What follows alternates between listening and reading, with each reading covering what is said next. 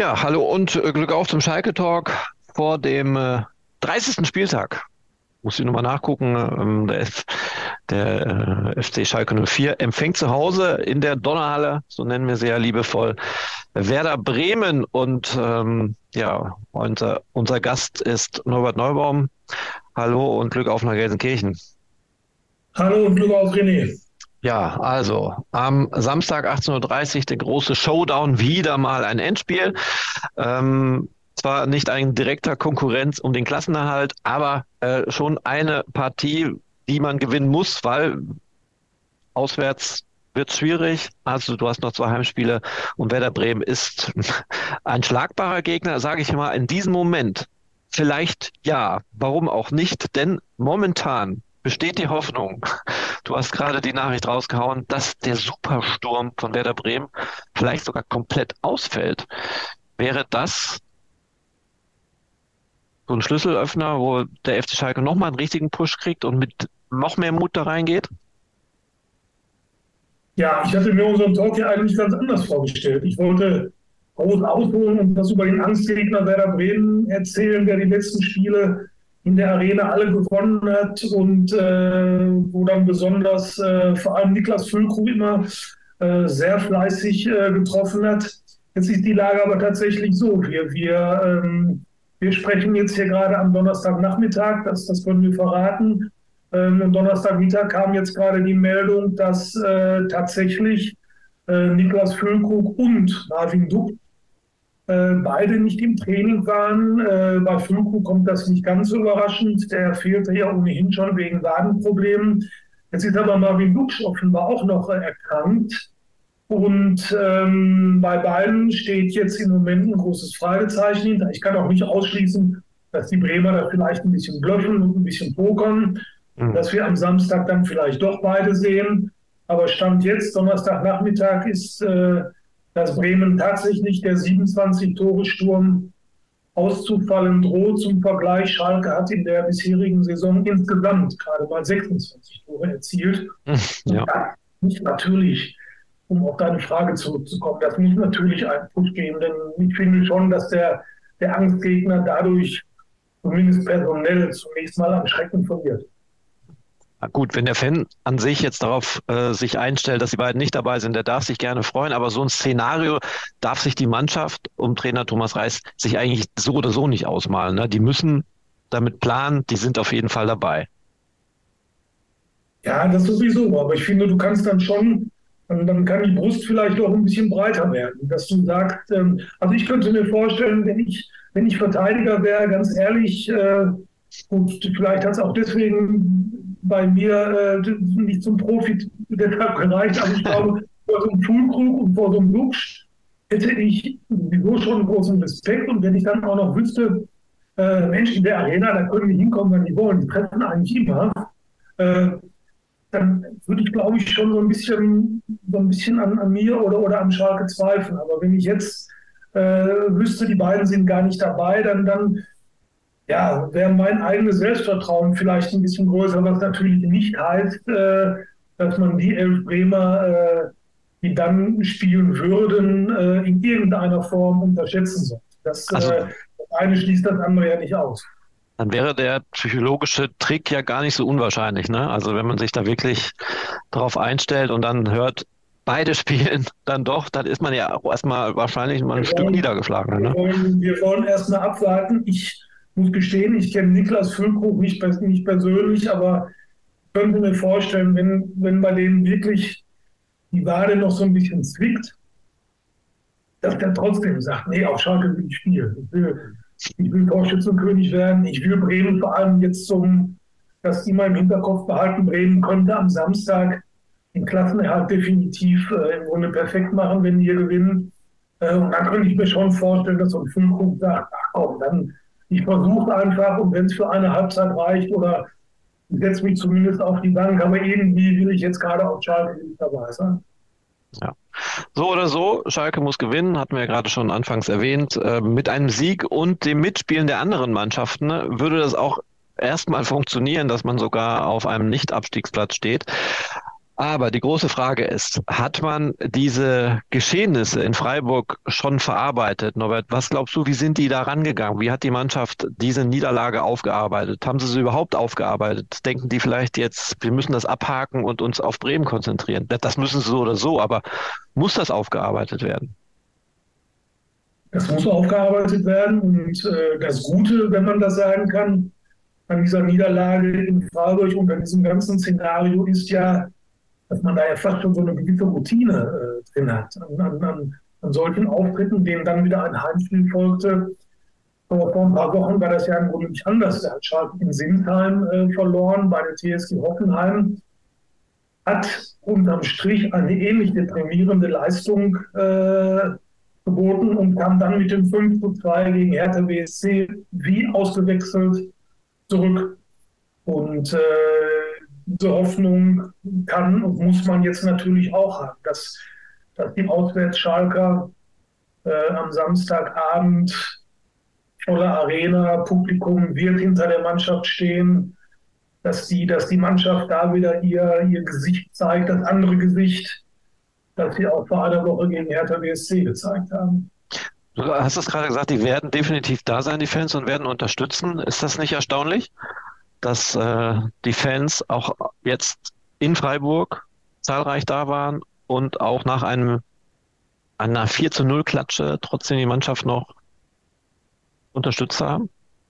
Ist das gut? Oder brauchen die nochmal einen Dämpfer, also einen Knall? Insofern, ich glaube, wenn du, wenn du dich so lange jetzt auch mit Schalke schon, schon beschäftigst, dann äh, machst du ja auch, dann, dann, äh, dann kommt das nicht mehr ganz so überraschend. Ich glaube, die Fans wissen ganz genau, diese Mannschaft ist limitiert. Dass die gegen den, gegen den Abstieg kämpft, äh, war von vornherein klar. Und ähm, von viele Fans empfinden das, glaube ich, jetzt sogar auch als Gedenk, dass man überhaupt bis zum Schluss wahrscheinlich überhaupt noch eine Chance hat, drin zu bleiben. Wenn du dich mal an, ans Ende der Hinrunde erinnerst, da hat Schalke 6-1 zu Hause gegen Leipzig verloren. Der Abstand zum Relegationsplatz war wesentlich größer. So, und jetzt bist, bist, du trotzdem dabei. Die Konkurrenten sind ja noch nicht davon gelaufen, aber die Zeit droht jetzt davon zu laufen. Und die Fans spüren natürlich, was wird es jetzt bringen, wenn wir jetzt auf die Truppe äh, drauf, draufhauen. Natürlich weiß man, das weiß die Mannschaft auch, dass sie in Freiburg nicht das Maximale aus sich herausgeholt hat. Äh, ich denke mal, das ist, das ist unbestritten. Und ich glaube, dass sie in Freiburg gefeiert wurde, war weniger ein, ein Applaus, ein Feiern für die in Freiburg gezeigte Leistung, sondern es sollte mehr ein, ein Mutmacher sein für die kommenden Spiele. Ich denke, das ist auch genau die richtige Herangehensweise. Ich glaube, die, diese Mannschaft würde sich jetzt, würde sich jetzt schwer tun, wenn sie jetzt den Rückhalt des Publikums verlieren würde, denn den braucht sie jetzt. Das Publikum, das haben wir ja schon vor, vor ein paar Wochen und schon vor ein paar Monaten gesagt, das Publikum ist vielleicht im Vergleich zu anderen Mannschaften, die da unten drin hängen, oder muss der ganz große Trumpf sein, den Schalke im Saisonfinale vielleicht ausspielen kann. Aber du erinnerst dich noch an die Einweihung des Flutlichtmastes im Parkstadion und an die Ansage, das war ja auch eine motivierende Ansage. Sowas in der Richtung hätte ich mir vielleicht auch nochmal vorstellen können vor dem jetzt äh, Heimspiel gegen äh, Werder Bremen das ist ja kein Druck machen. Also ja gut, klar ist das Druck machen, aber das ist ja kein Beschimpfen. Ich, ich male mir nicht, möchte mir nicht ausmalen, wenn solche Szenarien wieder entstehen würden wie im ähm, Abstiegsjahr äh, nach dem Spiel gegen Arminia Bielefeld. Ne? Das war ja dann, da ist es ja richtig rausgeplatzt. Da war ja eh schon Wut und Enttäuschung, aber dann wurde es ja richtig schlimm. Nicht, dass das jetzt auch sich aufstaut und dann bei einer Niederlage gegen Bremen am Freitag, äh, am Samstag naja, sagen wir so, eine Niederlage gegen Bremen, danach ist die Stimmung natürlich nicht äh, zum Besten, das ist ganz klar. Äh, kommt, kommt immer alles ein bisschen drauf an, wie, wie du dich präsentierst. Also meine, meine Theorie ist ja immer, vage Publikum verzeiht alles, aber nicht, wenn es das Gefühl hat, dass da unten ein Spieler, eine Mannschaft ist, die, die wirklich das Maximale aus sich herausholt. Ähm, diese, diese Dinge wie mit dem Flutlichtmast und diesem, diesem, diesem Fan-Appell lassen sich natürlich auch nicht beliebig äh, wiederholen. Das ist ganz klar. Du musst natürlich auch aufpassen, dass du sowas, dass sich sowas nicht abnutzt. Ähm, und ich denke mal, Schalke steht auch noch so ein bisschen unter dem Eindruck des letzten Heimspiels gegen Hertha BSC. Das ist ja, das ist jetzt auch noch nicht so lange her, wo ja die Stimmung noch hervorragend war. war ja, da war ja Feuerwerk, da war ja Party, da war Ehrenrunde. Wenn du da als neutraler Zuschauer zuguckst, hättest du dir denken können, die haben den Klassenerhalt gerade geschafft. Ähm, und ich glaube, bevor jetzt wieder so solche Brandreden auch von, von, von, von den Fanvertretern kommen, ähm, wartet man wirklich jetzt erstmal das, äh, dieses Heimspiel gegen, gegen Bremen noch ab. Ja, gestern im, äh, hatten wir ja Tom Kraus im Interview und äh, auch der hat so in so einem Nebensatz er, äh, erklärt, dass es schon sehr, sehr gut tut, wenn die Mannschaft, äh, wenn die Fans unterstützen, auch wenn man weiß, dass man wirklich Kacke gespielt hat oder dass man nicht das gezeigt hat. Ja, kommen wir zum Personal. Kraus habe es gerade angewähnt, der ist wieder zurück nach Sperre, hat gegen Hertha nicht von Anfang an gespielt. Ähm, da gab es einen kleinen äh, Denkanstoß von Trainer Thomas Reis. Ist er jetzt gesetzt am Samstag oder muss er sich auch nochmal Gedanken machen? Also ich gehe davon aus, dass er wieder in die Startelf kommen wird. Das hängt äh, mit zwei Dingen zusammen. Zum einen äh, wird es nach dem Spiel in Freiburg, nach der Leistung wahrscheinlich auch äh, ohnehin Änderungen geben. Und dann ist Tom Kraus aus meiner Sicht einer, der, der, der dann wieder zurückkommen wird. Und zum anderen ähm, hat Thomas Reisner in der Pressekonferenz gesagt, dass er Tom Kraus ganz bewusst ähm, äh, eine, eine Pause gegönnt hat, in Anführungsstrichen, weil er, weil er schon den Eindruck hatte, dass er seine Qualitäten, die er ja hat, zuletzt nicht mehr ganz so auf den Platz bringen konnte. Ähm, und Reis ließ aber durchblicken, dass er schon davon ausgeht, dass Kraus diese Pause gut getan hat, dass, äh, dass er sie genutzt hat. Ähm, und insofern gehe ich von Tom Kraus am Samstag in der Startelf aus. Innenverteidigung könnte wieder die alte Innenverteidigung werden mit Moritz Jens und Maya Yoshida. Und das wäre tatsächlich das erste Mal für Alexander Schwolo. Der hat nämlich nie mit diesem Duo äh, zusammengespielt. Ähm, Premiere. Ähm, was ist aber mit den Außenpositionen? Wie wird Trainer Thomas Reis da entscheiden. Uron ist im Spiel, Henning Matriciani ist wieder da, der hat ja auch ausgesetzt diese Woche einmal äh, beim Training. Wie wird das da ablaufen? Ja, knifflige Geschichte. Das betrifft im Übrigen auch die Innenverteidigung. Um dann nochmal ganz kurz darauf zurückzukommen, Maya Yoshida trainiert wieder mit, hatte einen Muskelfaserriss. Ähm, ich denke, das wird sich erst am, am, möglicherweise auch erst am Samstag entscheiden, ob, äh, ob Yoshida spielt. Er ist selber erfahren genug, auch um das selbst einschätzen zu können. Thomas Reis wies darauf hin, dass äh, sein Einsatz natürlich auch ein gewisses Risiko wäre, gerade in Sprintduellen. Und äh, da würdest du natürlich doppeltes Risiko gehen. Zum einen für die Mannschaft. Äh, stell dir vor, Yoshida läuft auf einmal hinterher und kommt, kommt, nicht mehr mit, ganz egal, wer da bei Bremen jetzt stürmt. Und für Yoshida selbst. Ähm, Muskelfaserriss, wenn du da zu früh wieder anfängst und äh, da reißt dir wieder irgendwas, dann äh, ist aus meiner äh, Sicht, äh, würde dann sogar das Saison ausruhen. Ähm, also da könnte ich mir vorstellen, wenn da auch noch die leisesten Zweifel bestehen, dass dann doch lieber äh, Moritz Jens und äh, Marcin Kaminski verteidigen.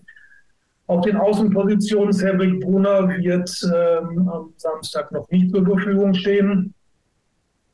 Ja, jetzt könnte man wieder, man könnte Memo Aldin äh, nach rechts stellen und Henning Matriciani wieder nach links. Ähm, könnte auch wieder so anfangen wie Freiburg, dann Matriciani rechts äh, spielt, wo er natürlich keinen besonders guten Eindruck hinterlassen hat. Ich weiß aber nicht, ob das jetzt an der Seite lag oder einfach an, an der Stärke des Gegners oder wie auch immer. Jero Huron hat Thomas Reis heute ein bisschen in Schutz genommen.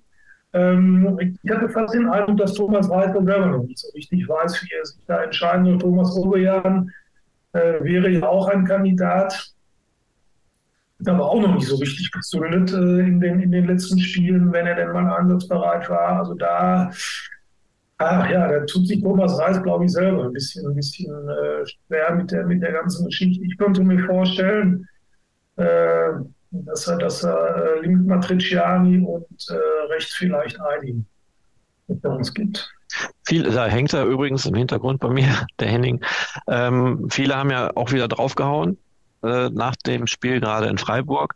Ähm, aber Trainer Thomas Reis hat in der Woche auch mal für ihn eine Lanze gebrochen und hat gesagt, mein Gott, der Junge, der wird von mir von rechts nach links, der, wird überall hingeschoben und trotzdem versucht er immer alles. Also das muss man tatsächlich dem auch mal zugute halten. Ne? Er kann sich nie fest auf eine Position einspielen.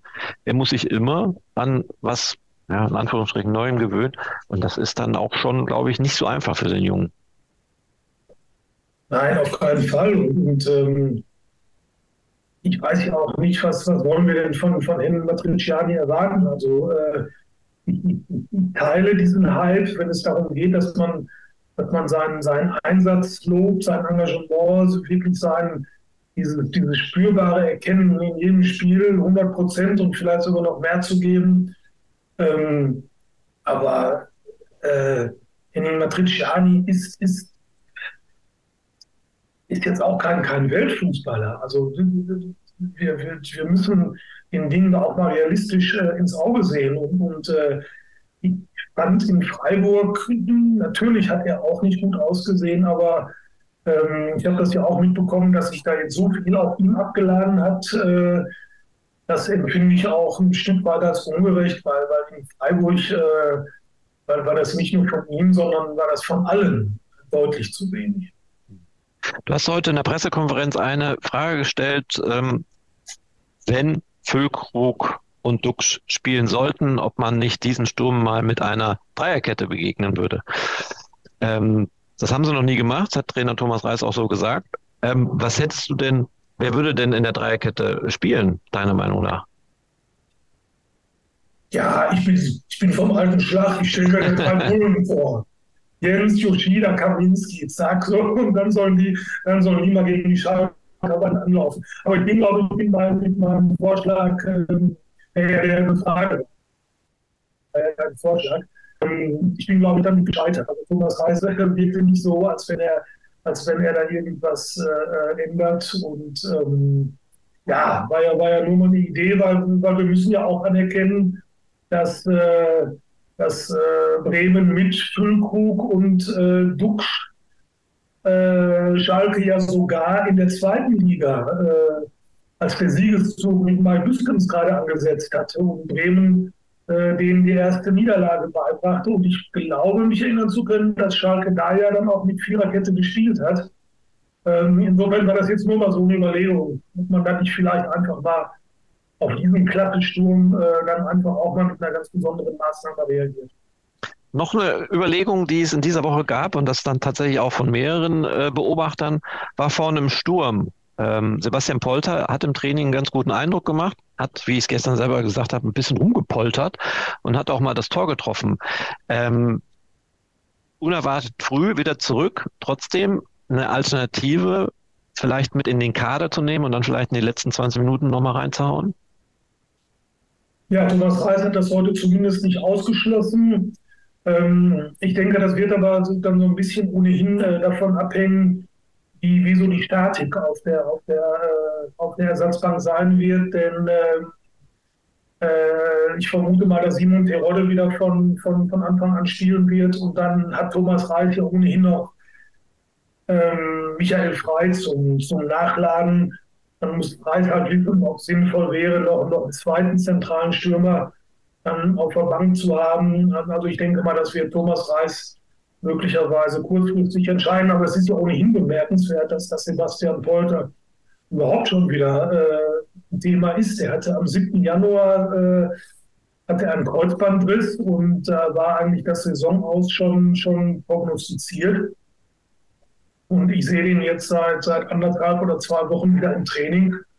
Und der mischt mit, äh, als wenn nichts gewesen wäre. Das ist natürlich äh, eine schöne Nachricht und äh, da kann man ihm die Daumen drücken, dass er vielleicht in dieser Saison dann doch noch zum Einsatz kommt. Und Thomas Reis mag ihn, ne? gerade aus auch noch alten Zeiten. Ja, die waren ja in Bochum, äh, die waren ja in Bochum gemeinsam erfolgreich und es war ja auch eine der ersten personellen Maßnahmen von Thomas Reis. Ähm. Ich glaube, direkt in seinem ersten Spiel äh, für Schalke gegen Freiburg. Ähm, hat Simon Terodde auf die Bank äh, gesetzt und äh, Michael Frey, nee, Polter, Polter, Michael Frey, Sebastian ja. Polter in die Startelf gestellt. Ja. Frey war ja noch genau. So, jetzt haben wir aber auch noch die Situation, die wir nicht beeinflussen können. Und das ist die, ähm, wenn unsere wenn die Gegner des FC Schalke 04 im Kampf um den Klassenerhalt auf Mannschaften treffen, für die es um nichts mehr geht. Ähm, die gehen ja wahrscheinlich nicht mehr volle Pulle rein. Ist das ja, Wettbewerbsverzerrung oder ist das einfach dann Pech für den FC Schalke 04? Naja, das ist halt die Chronologie und das, das, das sind die Typen des Spielplans. Du kannst es ja nicht, also Wettbewerbsverzerrung äh, würde ich jetzt im Moment äh, niemandem unterstellen. Dazu, dazu fehlt mir die, die, die, Legitimation. Da kann man hinterher darüber rätseln. Wenn man wirklich sieht, dass eine Mannschaft äh, äh, sich in einem Spiel gegen einen Schalke Mitkonkurrenten hängen lässt, aber Schalke hatte jetzt 29 äh, Spieltage die Gelegenheit, äh, äh, die Dinge irgendwie gerade zu rücken. Und wenn sie es am 34. Spieltag nicht geschafft haben, dann, äh, dann sind sie dann sind sie halt selbst schuld. Es gibt ja auch immer zwei Theorien. Man kann ja auch sagen, vielleicht ist es sogar einfacher, gegen Mannschaften zu spielen, für die es noch um was geht, weil die verkrampfen dann möglicherweise oder die merken auf einmal, äh, oder die, die, können nicht, nicht befreit ausspielen, was die anderen Mannschaften dann könnten. Ist mir alles zu weit hergeholt. Ich, äh, es hat in dieser Saison, gerade in dieser Saison, schon so viele überraschende Ergebnisse gegeben. Äh, da kann man dann ja auch nicht von, von Wettbewerbsverzerrung äh, sprechen, weil zu dem Zeitpunkt ging es ja für die Mannschaften dann auch noch um was. Mhm. Ähm, Fakt ist, dass wir am Freitagabend erstmal alle wieder dem BVB die Daumen. Das ist, äh, das, das liegt mir schwer im Magen. Und Sonntag Bayern, ne? Auch noch. Und Sonntag ja, Bayern. Ja, ja, ja, ja. Das sind. Das sind also jetzt die Tücken äh, des Abstiegskampfes. Da müssen, da müssen Schalke-Fans wieder ganz stark sein. Und ich hoffe nicht, dass es dann so ist wie Borussia Dortmund gegen VfB Stuttgart. Boah, das war auch schrecklich. Gehen die, da jubelst du für Dortmund, dass die in der Nachspielzeit in Führung gehen. Ja. Und dann bist du enttäuscht. Naja, so ist denk, das. Denk vor allem dran, denk vor allem dran äh, der VfB Bochum oder Borussia Dortmund wäre nicht die erste Mannschaft. Ja. Äh, äh, dem der VfL Bochum heftig in die Meistersuppe. Da kann Schalke, da kann Schalke mindestens zwei Lieder äh, von singen. Äh, und äh, Thomas Reis hat mit dem VfL Bochum den Klassenerhalt in der letzten Saison gegen Borussia Dortmund sogar perfekt gemacht. Mhm. Allerdings in Dortmund. Also ähm, Bochumer verblüffen immer genau dann, wenn man es gerade nicht gebrauchen kann.